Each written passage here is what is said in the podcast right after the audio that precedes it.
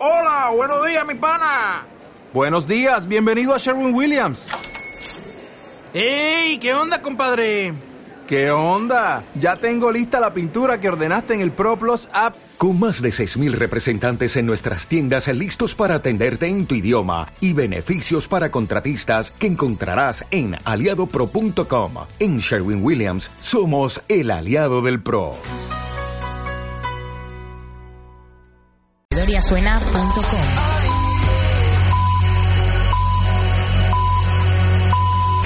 Comenzamos nueva hora. nueva hora. Son las 8. La corredoria suena. Buenas tardes. Sleepless nights at the chateau, visualize it. I'll give it something to do. Coach, coach, wherever we go, visualize it. Give it something to do.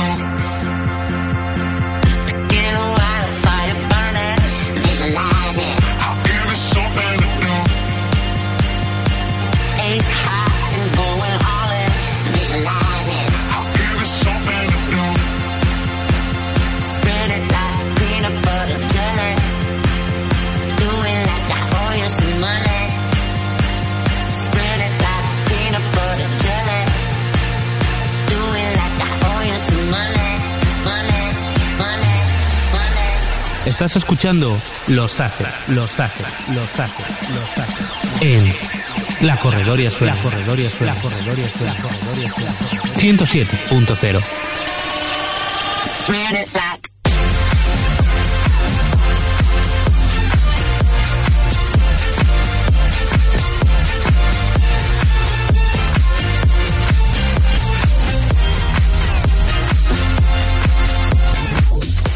La mejor emisora del mundo, el mejor programa de todos los tiempos y el mejor equipo posible.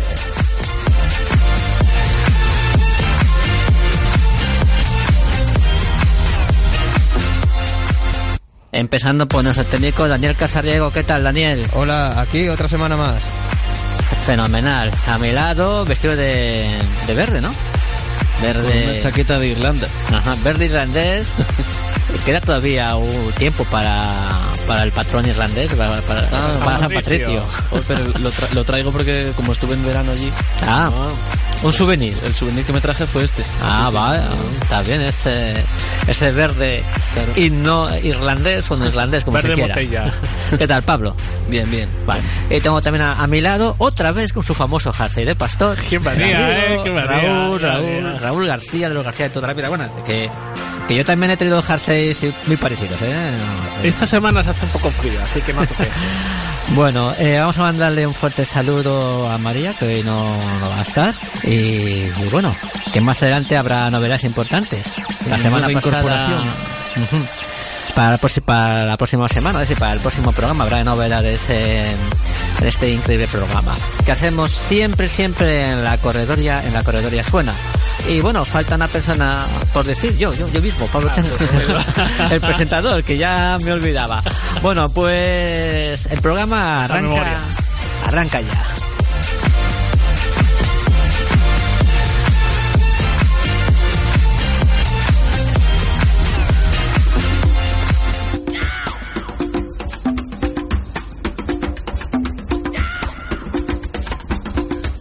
Buenas tardes, compañeros de los ases, amigos de la historia. Otra vez aquí, después de eh, un tiempo fuera de las ondas eh, de descanso, una nueva temporada de My Way. Y en este caso, en My Way, eh, lo que vamos a hacer es, vamos a combinar cada semana las biografías o los temas de interés con una visita eh, fin de semana, eh, semana sí, semana no, a un museo mm, de todos los que hay en el mundo, viajando por ahí día tras día, eh, lugar por lugar, y vamos a analizar una obra emblemática de este museo para que eh, los oyentes pues eh, vivan el arte como eh, lo vivimos nosotros. En este caso, como no, el primer museo que al, que, al que vamos a viajar, lógicamente, no podía ser otro que la mejor pinacoteca del mundo, el Museo del Prado. Y además, por un doble motivo, porque está de, mm, de celebración de su bicentenario y porque ha conseguido el premio Príncipe de Asturias que se le ha otorgado hace bien poco tiempo. Eh, el Museo del Prado abrió sus puertas el 19 de noviembre de, con- de 1819 con los fondos procedentes de las colecciones reales. Esta institución eh, se ha convertido en uno de los principales depositarios de la memoria pictórica occidental y un punto de referencia fundamental en la cultura española y además es un objeto de orgullo colectivo. Eh, lógicamente eh, el museo eh, que pasó a denominarse Museo de Pintura y Escultura en 1868, bueno, pasó a denominarse Museo Nacional de Pintura y Escultura y posteriormente Museo del Prado, abrió al público, como he dicho antes, el 19 de noviembre de 1819 con unas 311 pinturas de la colección real, todas ellas de autores españoles y eh, hoy celebramos pues su 200 aniversario en el año 2019 y eh, elegido como obra emblemática para eh, que hoy podamos eh, analizarla. No la he elegido yo la han elegido mis compañeros. Una una magnífico un magnífico cuadro. Las lanzas la rendición de Breda un cuadro fechado mm, hacia 1635 en el siglo XVII, un óleo sobre lienzo de dimensiones importantes, eh, mide 3 metros, 7 centímetros de alto y 3 metros, 71 centímetros de ancho y pertenece a la serie de batallas del Salón del Reino del Palacio del Buen Retiro. Era eh, uno de esos eh, cuadros que iba a estar allí en este en esta sala de, de batallas del emblemático Salón del Reino del Buen Retiro. Eh, es un cuadro de batallas, pero es un cuadro de batalla singular, porque no, no se hace referencia a una batalla en sí, sino en concreto a una rendición. Por eso mm, el cuadro se denomina la rendición de Breda o las lanzas. El 5 de junio de 1625, Justino de Nassau, gobernador de holandés de, Bre- de la ciudad de Breda, entregó las llaves de la ciudad a Ambrosio Spínola, que era el general genovés al mando de los tercios de Flandes. La ciudad tenía una extraordinaria importancia estratégica y fue uno de los lugares más disputados en la larga pugna que mantuvo la monarquía hispánica con las provincias unidas del norte, actual Holanda. Su toma, tras un largo asedio, se consideró un acontecimiento militar de primer orden y como tal dio lugar a una copiosa producción escrita y figurativa que tuvo por objeto enaltecer a los vencedores. No es de extrañar que cuando se decidió la decoración del Salón de Reinos del Palacio del Buen Retiro, se decidió decorar, como decía, con una serie de pinturas de victorias obtenidas durante el reinado de Felipe IV, y se incluyera esta, que fue probablemente la más sonada, y que eh, para representar para representarla se recurriera, como no, a Velázquez, para entonces el pintor más prestigioso de la corte. Como en su retrato ecuestre de Felipe IV, el artista declara orgullosamente su autoría y su singularidad de su estilo mediante la hoja de papel en blanco que aparece en el extremo inferior derecho del cuadro. Las dimensiones del cuadro, la importancia del acontecimiento que describe y la significación del lugar al que estaba destinado invitan a pensar que el pintor se esmerase y diera prueba de sus extraordinarias facultades. También lo propiciaba el contexto competitivo que se creó con el Salón del Reino, donde concurrían los artistas más destacados de la corte. Velázquez respondió al reto creando una obra maestra en la que da prueba no sólo de sus extraordinarias dotes descriptivas, eh, sino también eh, en su dominio de la perspectiva aérea, en la habilidad para la narración y en su capacidad para poner todos los elementos de un cuadro al servicio de un contenido concreto. Como han señalado numerosos estu- estudiosos, que no tenemos aquí tiempo de, de- relatarlos a todos, no estamos ante un simple cuadro bélico al uso, en el que se recrea una victoria o se fomenta una visión eh, publicitaria de un éxito. No. Aquí no hay generales triunfantes ni ejércitos humillados. El pintor eh, lo que hace es eh, mm, soslayar la realidad bélica y nos presenta un fondo humeante que nos habla de destrucción, de guerra, de muerte, pero concreta nuestra atención en un primer plano en el que el general vencedor recibe casi afectuosamente la llave de su enemigo vencido, en un gesto que es casi un anuncio del principio de la paz que mm, del final de una guerra. Toda la composición tiene como objeto subrayar este gesto y tanto el grupo de soldados holandeses que están a la izquierda como el de españoles no hace sino enmarcar y acompañar y cobijar este motivo mm, de paz, de, concordia, eh, dirigiendo nuestra mirada hacia él.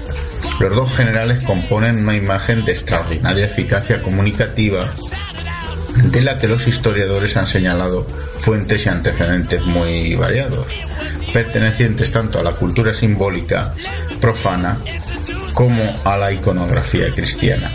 La interpretación que hace Velázquez del hecho de armas contaba con precedentes muy, muy prestigiosos, tanto Germán Hugo en su tratado de Osidio Bredana como Pedro Calderón de la Barca en una comedia afrontan el tema desde unas perspectivas que son bastante parecidas, insistiendo en la magnitud del general Espínola y de su ejército que eh, no se ensaña con los enemigos y que los trata con gran dignidad y con casi con afecto. De hecho, en el drama del sitio de Breda de Calderón de la Barca, fechado en 1625, se describe el mismo acto que representa el cuadro y en términos muy parecidos, como un acontecimiento, digamos, casi amistoso. Pero ese contenido no responde solo a un capricho del pintor o de quien decidió la decoración pictórica del salón, pues está directamente relacionado con la imagen que la monarquía quería proyectar eh, de sí misma como una institución justa que respetaba las leyes de la guerra y llegado al caso era capaz de tratar con clemencia y con, con eh, magnanimidad al vencido. De hecho, un contenido parecido se transmite en otras obras como la recuperación de la bahía de, de Maída. Eh, la genialidad de Velázquez estriba en haber encontrado la fórmula ideal para transmitir este contenido. Y lo ha hecho prescindiendo de, de cualquier retórica y utilizando los medios más sencillos y por tanto más eficaces. El simple gesto de los dos generales encierra en sí mismo una especie de teoría del Estado y una visión eh, nueva de la historia. De manera genérica puede fecharse la obra, como dijimos, en 1634-35 y, y el lugar, eh, este Salón del Trono, que ahora se pretende reconstruir. Eh, si hablamos un poco del acontecimiento, hay que decir que la rendición de Breda tuvo lugar, como dijimos antes, en 1625, durante el transcurso de la mm, terrible guerra de los 30 años eh, en Flandes, que enfrentaba a los tercios españoles de Flandes con las fuerzas de las Provincias Unidas de los Países Bajos. La fortaleza de Breda mm, ya hablando de, de la historia, eh, estaba eh, bajo el gobierno de Justino de Nassau, fue sitiada y finalmente conquistada por los ejércitos españoles después de una durísima pugna. Eh, los ejércitos españoles asediaron Breda desde agosto de 1624 y la ciudad estaba fuertemente fortificada y defendida por una guarnición de unos 14.000 soldados.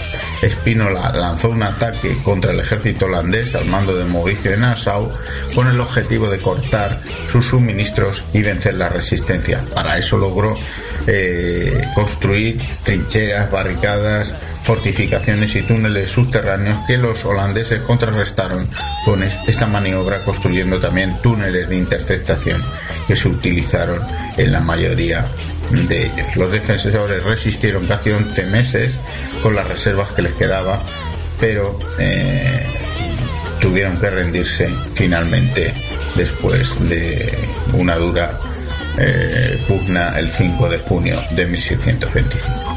Eh, incluso el cine ha llegado este- esta obra, este cuadro de la rendición de Breda. eh, en la película La Triste se retrata perfectamente tanto cómo fue el sitio y cómo se concibió un poco el cuadro. Y en cuanto a la trayectoria que ha tenido y la influencia que ha tenido esta obra en otras artistas, pues es enorme. Eh, solamente acordarnos, por ejemplo, de, de obras como Los fusilamientos o la, la- los fusilamientos de Goya o, o por ejemplo la libertad guiando al pueblo de Delacroix como eh, signos de otra, otra manera de representar la guerra y otra forma de ver eh, la revolución. Y con esto os dejo, amigos de la historia. Eh, bueno, no os perdáis la siguiente entrega de My Way. Un abrazo a todos y un saludo muy especial desde la vuelta de My Way a las 11.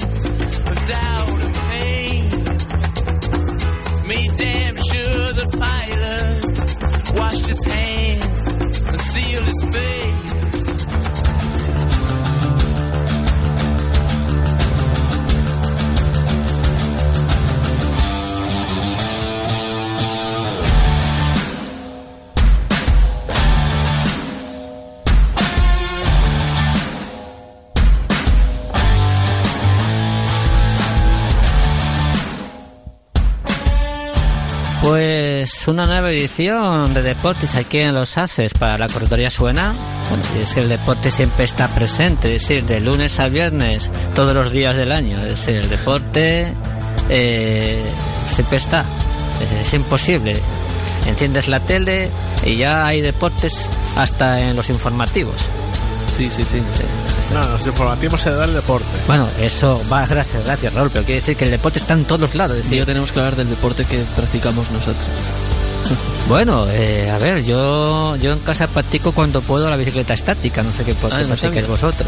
Sí, siempre, siempre cuando pueda practico, hago, hago ese, ese deporte. Yo No a sé persecución de Manolos, así que ya sabéis. ¿Sabes hasta dónde, hasta, hasta dónde fui el otro día? En bici. Dime, dime. Hasta Covadonga. ¿Covadonga? ¿Y subiste Covadonga tú solo? No, no, fui hasta la estatua del rey Pelayo. Ah, vale. Hombre, pero, Pero hay bueno, que subir desde- hasta los lagos. aquí, ¿eh? Sí, sí, pero hay que subir hasta los lagos. Los lagos Sí, están claro. más guapos. Y luego a ver quién vuelve hasta aquí. Bueno, oye, eh, que normalmente cuando se sube que bajar. Eh, Sí, bajas hasta el pueblo de Covadonga y luego 90 kilómetros para acá otra vez. Ya, no, pues, mucho, salvo el mucho. ciclismo profesional que suben, se bajan de la bicicleta, se van al autobús, te hacen el Claro. masaje y... Claro. Porque, bueno, bueno sería, bueno sería eh, contar lo que ocurre detrás de una etapa, es decir, Tour, Giro, eh, Vuelta a España, porque claro, el ciclista llega a meta, pero claro, tiene que bajarse la bicicleta, Eso es muy los, hay, los hay que incluso hacen rodillo, después Sí, de claro. tantos kilómetros, pero claro, sabrá que tendrán que sentarse, recuperarse, tomarse, digamos, alguna chocolatina o algo así que permita la UCI para recuperar fuerzas. En líquido, en líquido. En líquido. Al llegar siempre líquido. Luego irse, luego, luego irse al autobús, quitarse la ropa, darse la ducha, atender los medios. Ah, que por cierto, eh, dentro del ciclismo profesional hay una cosa que me está gustando mucho y es que cada vez son más los ciclistas que hablan inglés. Eh, no sé si es una- no sé si es algo obligatorio por la UCI, pero son muchos. No, pero claro, al final vas a carreras internacionales y te preguntan periodistas en inglés, entonces, claro, para poder desenvolverte un poco, pues sí que necesitas un mínimo de Y, a- inglés. y Alberto Contador, que lleva dos años trabajando para Eurosport España, Por ejemplo. pero estuvo cubriendo el tour para la final internacional de Eurosport y tiene un buen inglés. ¿eh? Sí, a ver, cualquier cor- corredor de estos que lleven en World Tour unos cuantos años, al final, a base de hablar con otros corredores, también en el pelotón aprenden un poco, Sí. ¿eh? Porque claro, son horas ahí que acaban ah, comunicándose un poco, de Bueno, vez en pues, cuando entre ellos. Antonio Flecha es profesional, pero bueno, que está casado y vive con una británica. Mm. Y vive ahí, se da muy bien el inglés. No, cosa que me alegra porque, bueno, a lo mejor de unificar un idioma para los medios, un idioma para, para el pelotón, Sí, ahora el, sí. el inglés el francés. Cuando la época de Perico Delgado y esta gente, en el pelotón se hablaba más en otros idiomas. Italiano, sobre todo. Y, y fra- francés, Sí, pero- italiano. Pero ahora es el inglés ya. Porque Delgado habla francés bien, no digamos el italiano. Y a ver, chapurrea, chapurrea el inglés, pero mira, Indurain no, no, Indurain no, no, no, no le dio por los No idiomas, que yo sepa. Yo sepa, cinco tours. Bueno, eh, este fin de semana eh, ha, ha habido gente que se ha proclamado campeona del mundo. Bueno, los hermanos Márquez están destinados a hacer historia. Ya el mayor, con ya ocho mundiales, no, perdón, siete mundiales a uno, ocho, ocho. Ah, a, a uno, ¿no? De igualar a- al doctor, ¿eh, ¿no? A Valentino que Rossi. sí. Sí, ¿no? Tiene yo Sí, creo que sí. son nueve mundiales y Marc Márquez tiene ocho. Sí. Vamos, que debe tener una colección en su casa que no entra, ¿eh? Si no le pasa nada, ese récord lo tiene ella a mano. Sí, sí, porque son La duda 26 años, 26, 26, 25, sí. sí, sí. Bueno, le queda La duda es si va a alcanzar a, al que empieza por A y acaba por Nieto. Ah, bueno, Ángel Nieto, pero bueno, ese, el tema de Ángel Nieto era, era otra época, era una época en la que te permitía correr Claro. en dos categorías. Claro, Pero bueno, eso se reguló, se puso orden. Cuando se creó MotoGP era para poner orden, porque había hasta cinco categorías. luego cuatro, luego ahora son tres, que es las que tiene.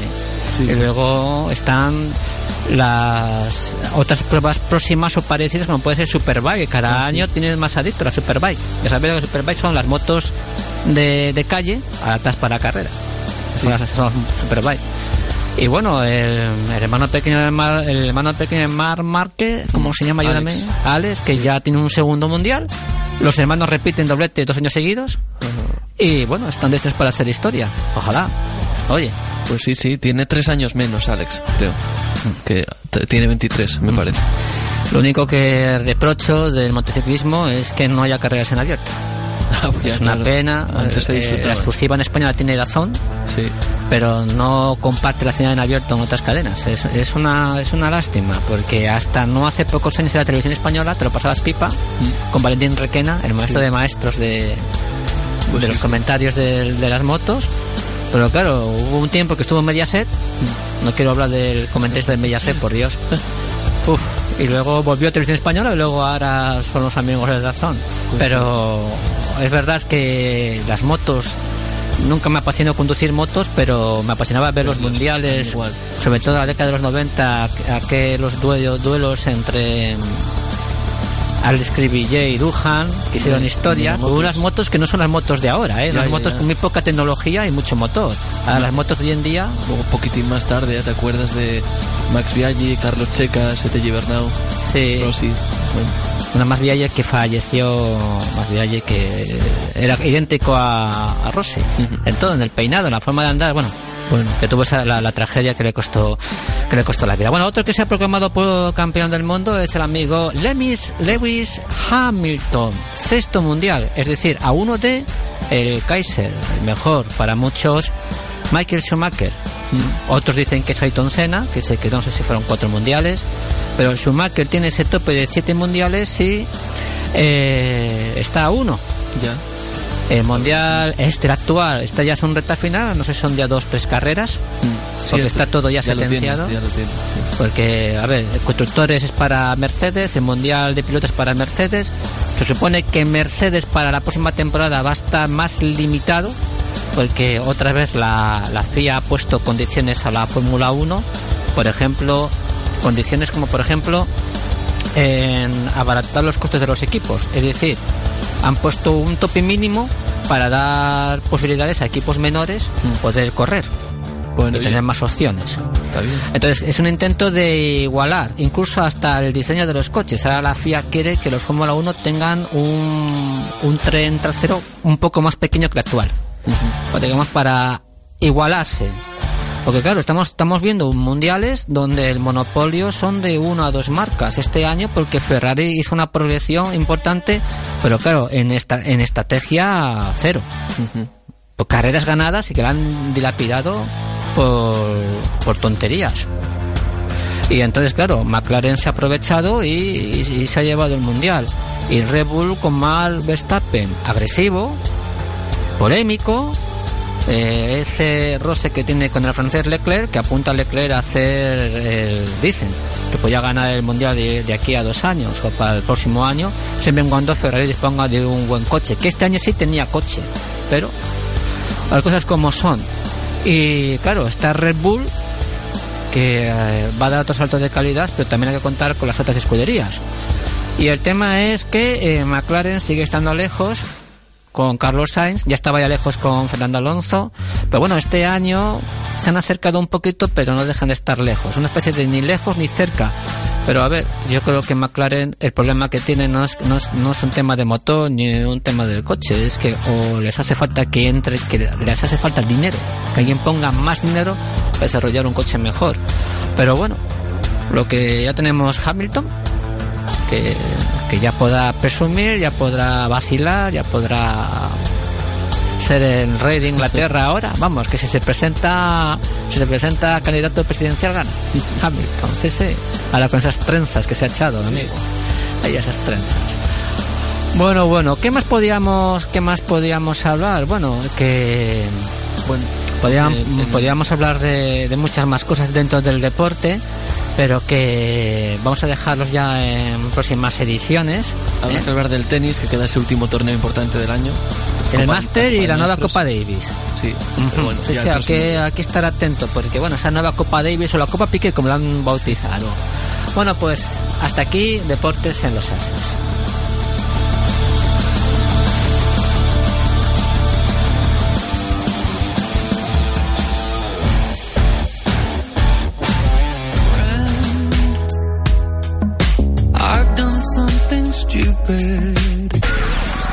Escucha Radio 4G FM en nuestra app gratuita o en radio4g.com.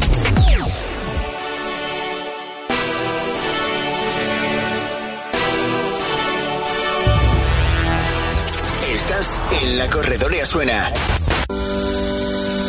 Nos gustan nuestras calles, nos gustan nuestras tiendas. Porque mucha gente en lugares pequeños, haciendo cosas pequeñas, puede lograr cambiar el mundo. Porque está cerca, porque da vida al barrio. La corredoria suena con el comercio de proximidad. La corredoria suena.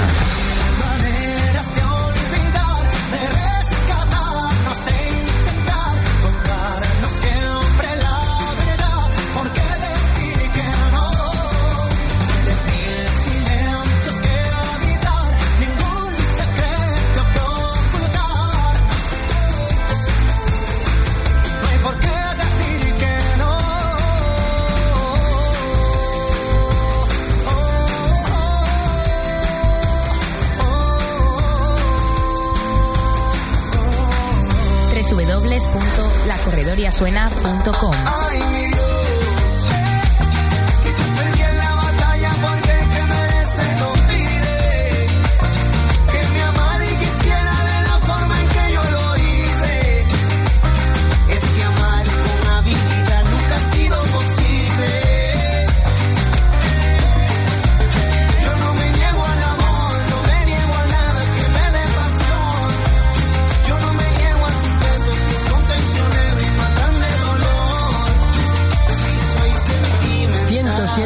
FM.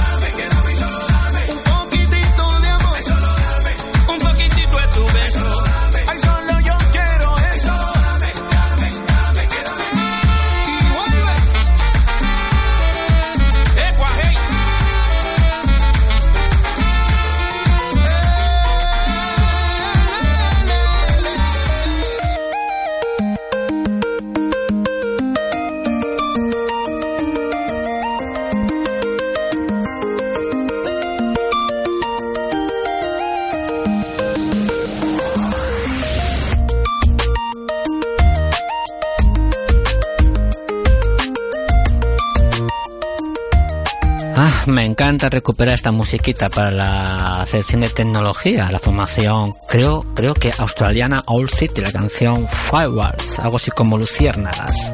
Sí. Canción que se utilizó en su día, luego opté por otra, pero he pensado que para esta nueva temporada recuperar la original que queda muy pero que muy que muy bien. Bueno, hablamos de tecnología y bueno, casi siempre digo lo mismo, si es que ahora mismo estamos rodeados de tecnología. Veo a gente, ve- veo a dos que están con el teléfono en la mano, eso ya es tecnología, veo micrófonos, veo aparatos, Daniel está rodeado de tecnología. Yo que la Bueno, estamos rodeados siempre de tecnología. El coche, el robot de limpieza. Sí, sí, la tecnología está presente en todo. Bueno, pero a veces la, la tecnología te da buenas y malas noticias. Pero yo tengo, yo tengo una noticia en mis manos que es muy, muy buena y creo que va a ser bueno eh, leerla y recalcar y destacarla en nuestro programa. Porque, Leo, si tienes un problema de seguridad, marca el 017. ¿Y eso? Pues se trata de un teléfono gratuito al que podrán llamar tanto menores de edad como adultos. El número 017 centralizará el servicio de, de atención ciudadana gratuita en cuestiones de ciberseguridad, que también será accesible a través del envío de mensajes cortos de texto y multimedia. Después de que así lo haya publicado este miércoles el boletín oficial del, el boletín oficial del Estado. Bueno, bueno, el miércoles Wow. hace, hace un par de miércoles. Es decir, este número corto va, va a, sus- a sustituir al 900 116 117 mm, que utiliza ahora mismo el Instituto Nacional de Ciberseguridad. Para prestar este servicio, un cambio solicitado por esa ide- identidad con la esperanza de que sea más fácilmente recordado por la ciudadanía. Bueno, pues no deja de ser una buena noticia que, que haya un teléfono, el 016, para todo aquel que tenga un problema de ciberseguridad en su teléfono móvil, en su tablet, en su ordenador. ¿Qué os parece? A mí me parece que hay muchos números para muchas cosas, pero para lo importante ninguno. Bueno, esto, esto sí que es importante. Esto es por si tienes un problema de seguridad. Es como si entran en tu ordenador y te roban... ¿Y cómo sabes que entran en tu ordenador? Bueno, si no sabes, llamas a esta gente y esta gente te ayuda. Eso es más para empresas, yo creo, ¿eh? No, no, no, Raúl, no, no. Esto es para ayudar a todo aquel que recibe acoso vía teléfono, ¿no, Pablo? Vía teléfono móvil, bueno. Yo es que no, no- no estaba, yo lo estoy descubriendo ahora. no, no lo sabía. Bueno, voy a seguir leyendo. Está destinado a los menores y su entorno, padres, educadores, profesionales que trabajan en el ámbito del menor o su protección en las redes, a los ciudadanos usuarios de Internet en general y al colectivo de empresas y profesionales que utilizan la red y las tecnologías en el desempeño de su actividad y deben proteger sus activos de negocio. Está pendiente que se designe el operador que se encargará de determinar las llamadas dirigidas a este número. En fin, que es para todos. Es para todo sí, aquel, sí. a todo aquel que tenga algún problema de, de seguridad y, y que va a tener ayuda, ayuda, ayuda inmediata. Es una buena noticia. Buena noticia. Y vamos a y vamos a continuar con otra buena noticia que tiene que ver con la ecología y con Asturias, porque vamos a hablar de una empresa asturiana que ha creado algo, desde luego, muy importante, muy, eh, muy significante. Eh, porque se trata de se trata pues de, de un robot que limpia microplásticos del fondo en zonas del litoral. En el fondo del mar, en el fondo del mar, ¿no? Sí, en el fondo, en el fondo del mar. Sí, en el fondo somos todos buenos. Sí, sí, en el fondo, sí, pero ya sabes que cuando te echas al agua, estás arriba, abajo, abajo es el fondo, ¿eh? Ya, ya, donde están el- las llaves, Matalie, ¿no? Y, y hay mucho, ahí, ahí hay tiburones, hay Y Bob Esponja y también. pececitos, ¿eh? Sí, sí, sí. Sí, sí. Eh, y Bob Esponja con su, con su piña. Y Calamardo, ¿eh? que es tu colega. Déjame decir que ese, ese tío está muy trillado, ¿eh? Bueno, bueno. Voy a leer. La empresa, las empresas asturianas Blue, Blue and Green Soluciones y Semillas del Cantábrico han creado un robot que limpia el macro y microplásticos de, la zona de las zonas del litoral y que, se ha se probado en el puerto deportivo de Gijón. Una, una pregunta.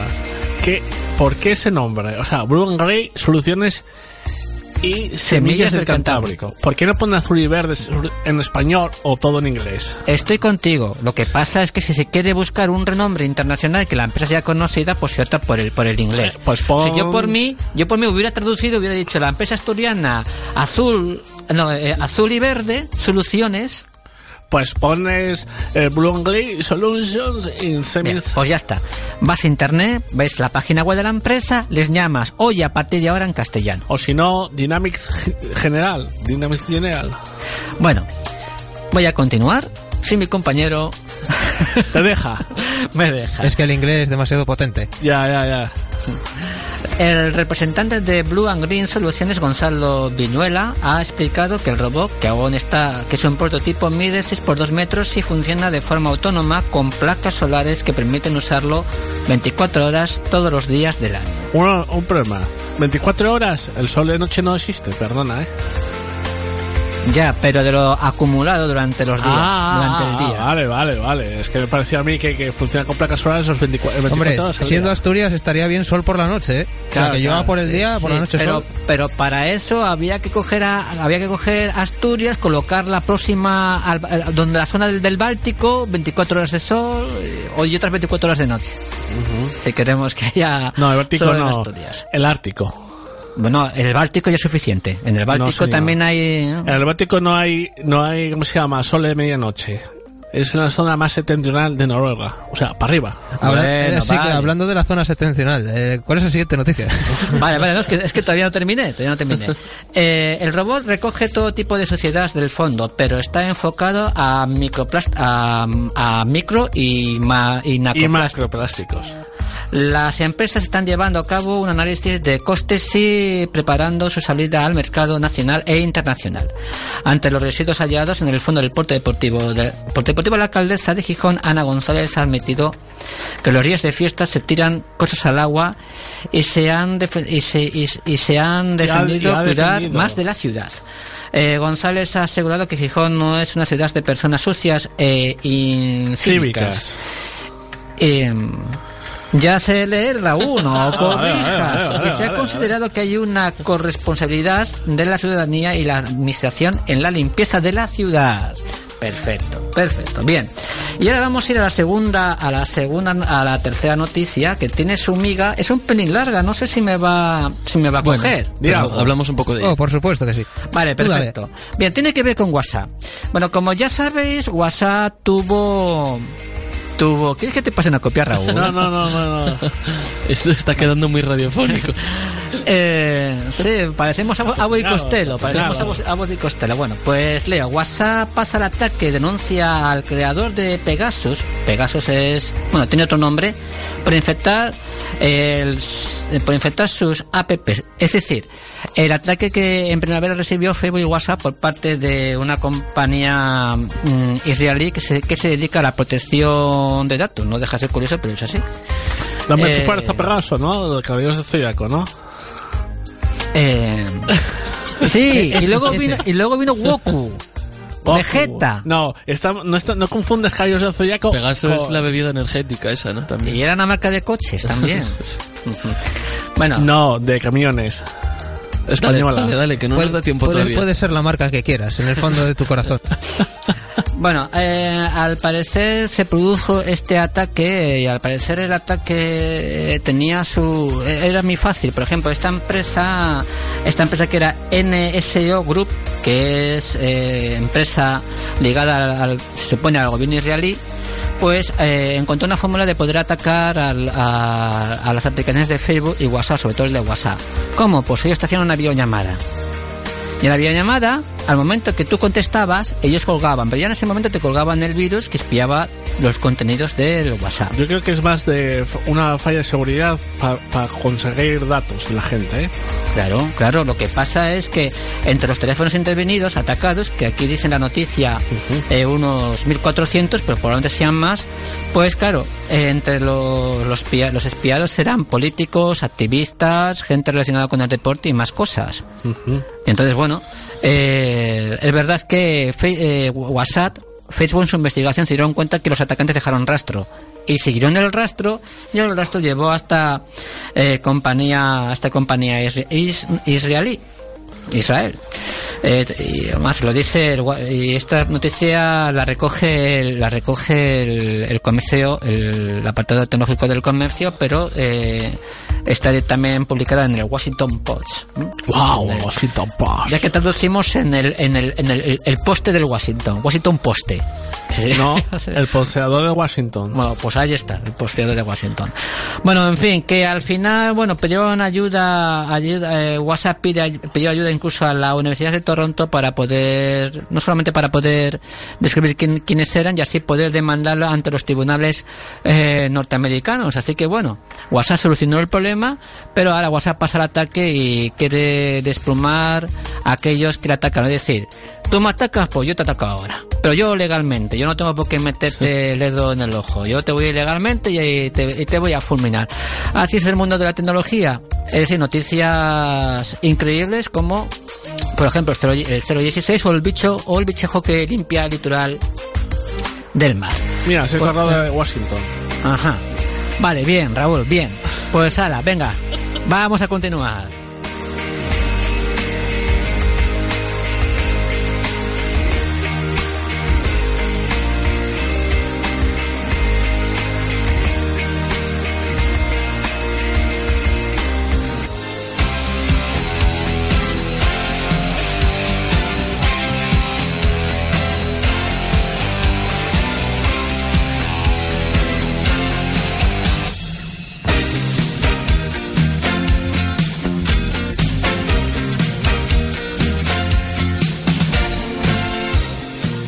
Cada vez que escucho esta canción me acuerdo de mm, esa legión magistral que nos hizo Daniel sobre los primeros minutos de esta película. Sí, a ver cuándo hago otra vez algo parecido. Aunque hoy comentaré una película también.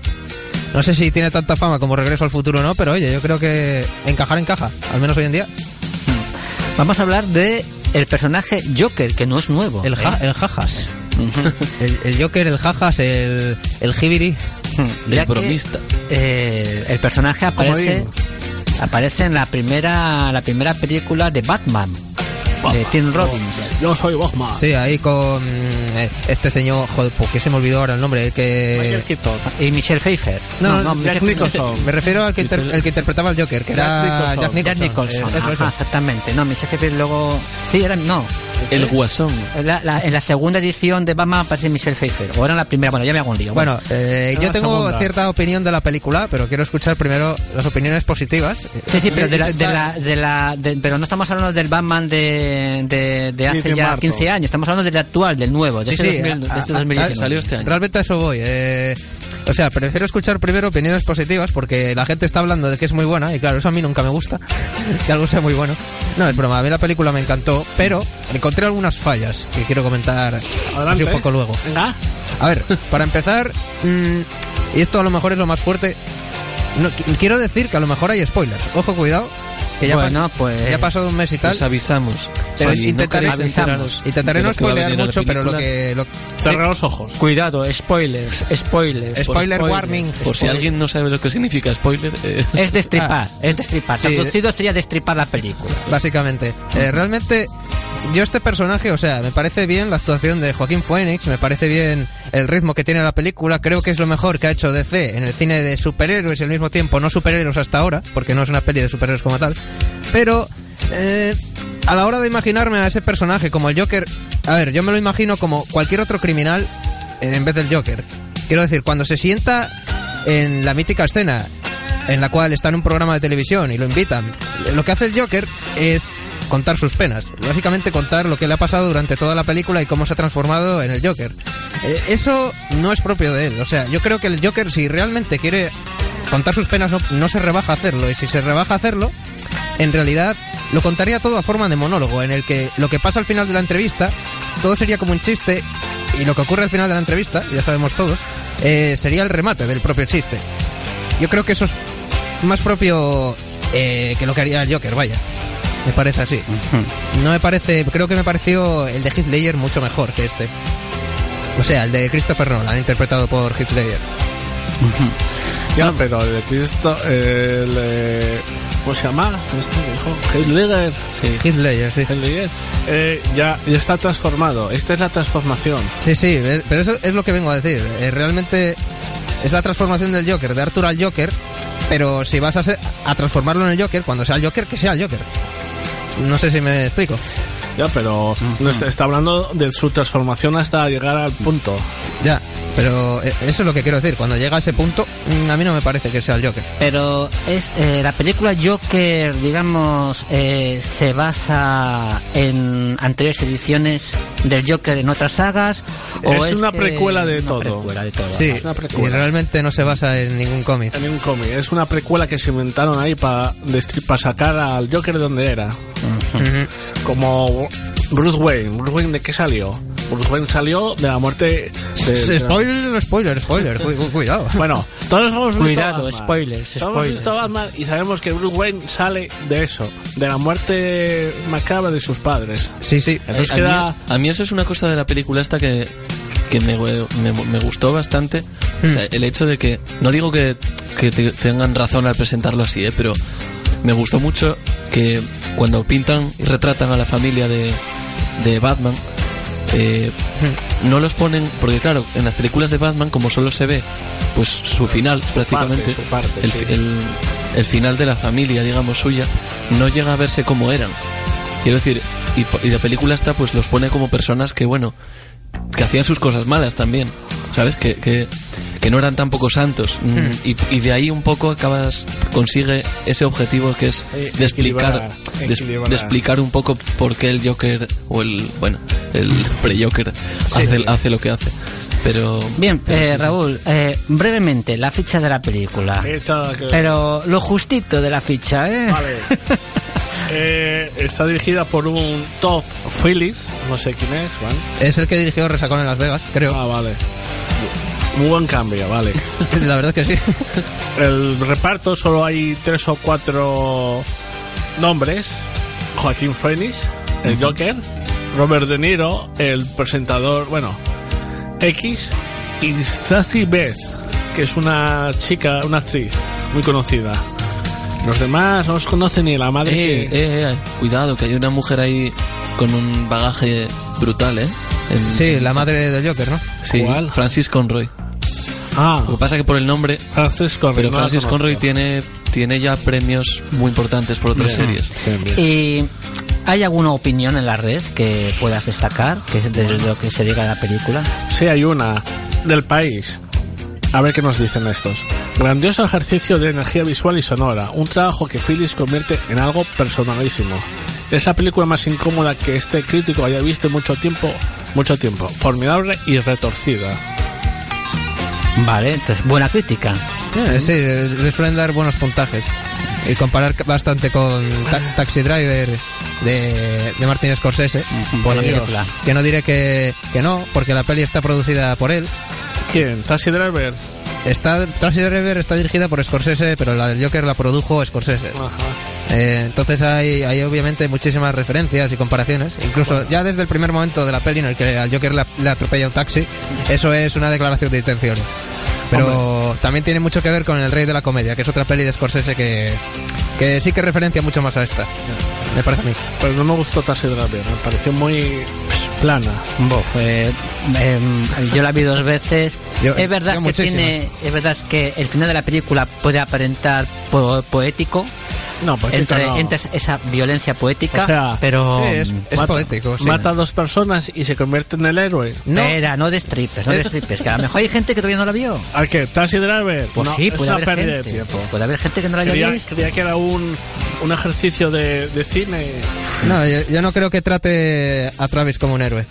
Creo que esa no es la intención de Scorsese. No, yo tampoco. De hecho, se deja entrever que es un racista y que a eso a la película le parece mal. Y es un tío que es- se contradice. Es, No. una, es una película de su, de su tiempo también. ¿eh? Es Que- una crítica muy muy sonada a- a- al poco ejemplo que o poco ¿cómo se llama? El poco aprecio que tiene el país por sus veteranos. Sí, porque era sí. veterano de guerra de Vietnam. Pero volvemos al Joker. Pero eso, eso es solo una parte de la peli. Volvemos al Joker. Bien, vale. Vale. Volvemos al Joker. El Joker, eh, es, para mí, es una crítica, un ejercicio de, de rebeldía. De decir, ni todos buenos son buenos, ni todos malos son malos. Hay un equilibrio. Un malo se puede convertir de una persona buena y un- una persona buena se puede convertir de un ser maligno. Más o menos viene a decir esto. Raulillos. Ocho. Ocho. ¿Quién más? Yo no la vi. Lo reconozco, eh. candidata al A ver, Oscar, eh. Carbajo. Eh, yo la película, eh, siete y medio. Daniel. Yo no, yo no doy puntajes. Ah, vale, bien, pues ya está. Yo doy argumentos. Ah, muy, Muy bien, bien. vale, Ah, bien, muy bien. Bueno, eh, me voy a salir un momento de, de- de la película del Joker porque vamos, estamos en noviembre y en cuestión de un mes llega diciembre y en diciembre este año que toca Shun, shun. Star Wars. Star Wars. Oh. ya queda poquito. para Te- hablar Tengo de unas ganas enormes de... Sí, de ver la última. Sí, vi el tráiler y es eh, impresionante. La música, eh, todo. ¿Sabes O sea, lo que te parece? A mí, el retorno del Jedi. mm, Puede ser. no bueno, sé. pues a ver, eh, vamos a aconsejamos Joker a nuestro público que vaya al cine la vea. Sí. supuesto. Sí, hombre, pero sí, que no comule con el ejemplo. E- efectivamente, eso de comulgar con el ejemplo está un poco mal. Oye, eh, sé que esto iba sobre el Joker, eh, pero muy brevemente, que el otro día fui al cine y hay una película que es un poco perturbadora, pero eh, pero increíble en cuanto a calidad, en mi opinión. Ahora, Parásitos. en cartelera, Parásitos. Eh, la vi, la vi. La vi ayer. Ah, de hecho, Jolín, la la- de hecho, creo que la he visto ayer o anteayer. Me encanta. bien, eh. vale, ¿y qué, de qué va Parásitos? Yo De- me es estoy enterando. ¿eh? social, es otra crítica social coreana. Ah, Sí, surcoreana. y- Surcoreana. y hay que decir, los surcoreanos tienen un gusto genial para hacer películas. Hay Bueno. una que se llama Burning, que la quiero recomendar antes de que acabe el ¿Cuál? programa. Burning, Ardiendo, de un director que se llama Lee Chan-dong. Es una película, yo la vi y eh, me explotó la cabeza, es impresionante. Sí, sí. Yo vería All Boy de Park Chan-won. Sí, esa también es muy, muy buena. Y, y ¿cómo se llama? Simpatía por Mr. Berga- Berganza. Bueno, hay que recordar que hace un par de años se publicó una película que era El tercer asesinato japonesa. Muy buena película. Bueno, pues ya está. Joker. Todos queremos ser Joker. ¿A que sí, eh? Nos no. vamos a pintarnos de carnaval Quieto, de Joker. quieto. Yo soy Batman. bueno, bueno.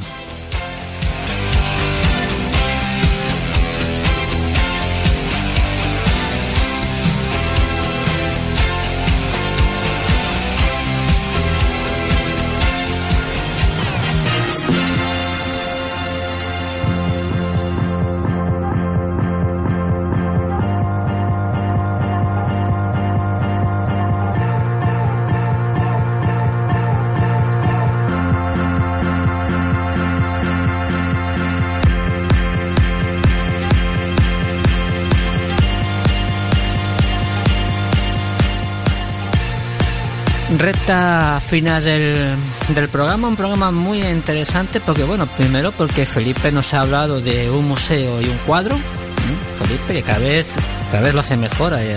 La verdad es que... Yo me quito el sombrero Felipe, ¿eh? Siempre. Nuestro Siempre. Felipe, nuestro Felipe, qué barbaridad. fabuloso. Bueno, luego llegó lo deportivo, hemos hablado de campeones del mundo, campeones del mundo que tienen la vida ya arreglada, porque estos Oliver ya, y estos te pueden ya vivir del, del, del ¿No cuento. ya estamos si hablando quieren. de Oliver y Benji? No, eso no. No, no, no. Estos eran unos dibujos. Ya, ya. Unos dibujos. Campeones se llamaba. Unos, unos dibujitos, ¿vale? Sí. Un gol duraba tres episodios. Y ya contaban su vida. Qué barbaridad. Todo un récord. Bueno, se habla de tecnología, sobre todo el, el 016, pues si tienes algún problema de ciberataques o acoso digital. Muy buena noticia la de la empresa asturiana que se dedica a limpiar el mar con un aparato creado por ellos. Los entrevistamos. Nos atreveremos. Y bueno, hemos hablado del Joker. Ya sabemos cuál va a ser el, el disfraz de moda en los próximos carnavales. Ir de Joker. Sí. Todo el mundo va a ir de Y Joker. hemos oído la primera, la buena, la, la, la- la nueva, la nueva canción de King. También, también. Ya veterano grupo, ¿eh? que se iniciaron, su, primer- su primera canción fue en el- por el 2003-2004. Sí, ya llevan ya unos años, eh, King. La canción Cosas extrañas, cositas raras. Eh, y bueno, y hemos hablado, ah, sí, sí, hemos hablado del Joker. Hemos hablado del Joker, hemos tenido un debate muy interesante porque ya de paso habla- ah, se habló un poco del cine coreano. La peli para un poco de Star Wars. Parásitos, ¿eh? está que está ahí. bien. No os la perdáis. Está ahí. Y bueno, que la recomendamos que vayáis al cine a verla. Bueno, pues a ver, estamos, estamos acabando. Daniel Casariego, muchísimas gracias otra vez. Muchas gracias a todos. ¿Qué seríamos sin Daniel? Muchas Hay que- hay Uno que- menos. Hay, Gracias. hay que, hay que hacerle una estatua a este, a este hombre, a este hombre. A ti, a ti, Eh, a ti también. Pablo. Estatua. Pablo Carbajo. Encantadísimo un día más. Ujú. Eh, ¿Qué tienes en la camiseta? Traduce. ¿Es el Esto- cielo? No, es... Es ah, una frase de ah, la es- película Field of Dreams, Campo de Sueños. eh, que- Kevin Costner, ¿no? Creo que era. Sí. Pues dice, ¿Is this heaven? No, it's Iowa. ¿Es el cielo? No, es Iowa. Ah, vale. Raúl García. Eh, muchas gracias por dejarme enterar. Vale, perfecto. Eh, Felipe, que. Ah, ya lo dije, ya Felipe, uy, ¿cómo estoy hoy? Eh, y bueno, que os habla Pablo Chanca sale de la presentación. Pues vamos a cerrar con, con días hermosos, días guapos. ¿Sabéis por qué? A ver, a ver. Porque el batería de U2 está de cumpleaños. Uh. ¿Cumple cuántos? 53. no en la ya sí, sí, sí, el amigo Larry Mulden Jr. cumple 53 años.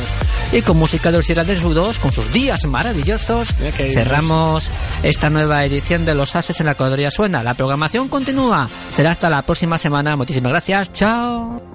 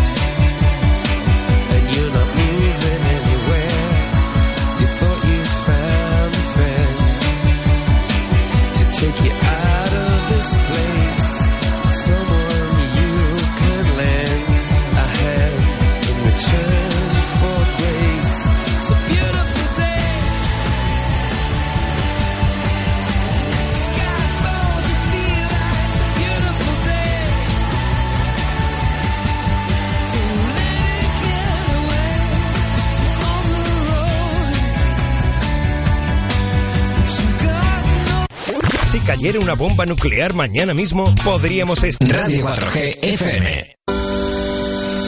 Nos gustan nuestras calles, nos gustan nuestras tiendas. Porque mucha gente en lugares pequeños, haciendo cosas pequeñas, puede lograr cambiar el mundo. Porque está cerca, porque da vida al barrio. La corredoria suena con el comercio de proximidad. La corredoria suena.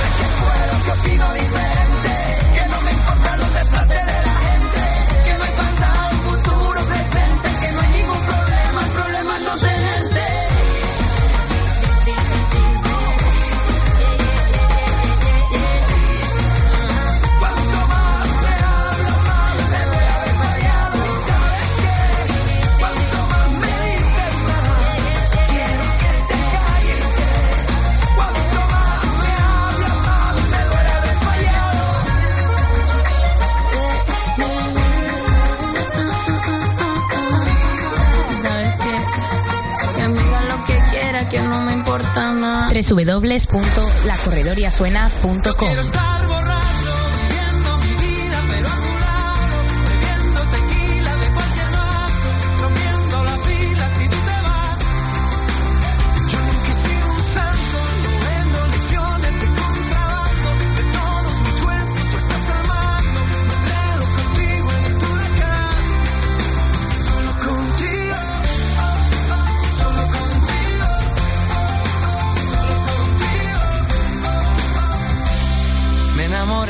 primera vez nadie me avisó que iba a suceder y ahora estoy también aquí en el Edén contigo. 107.0 FM.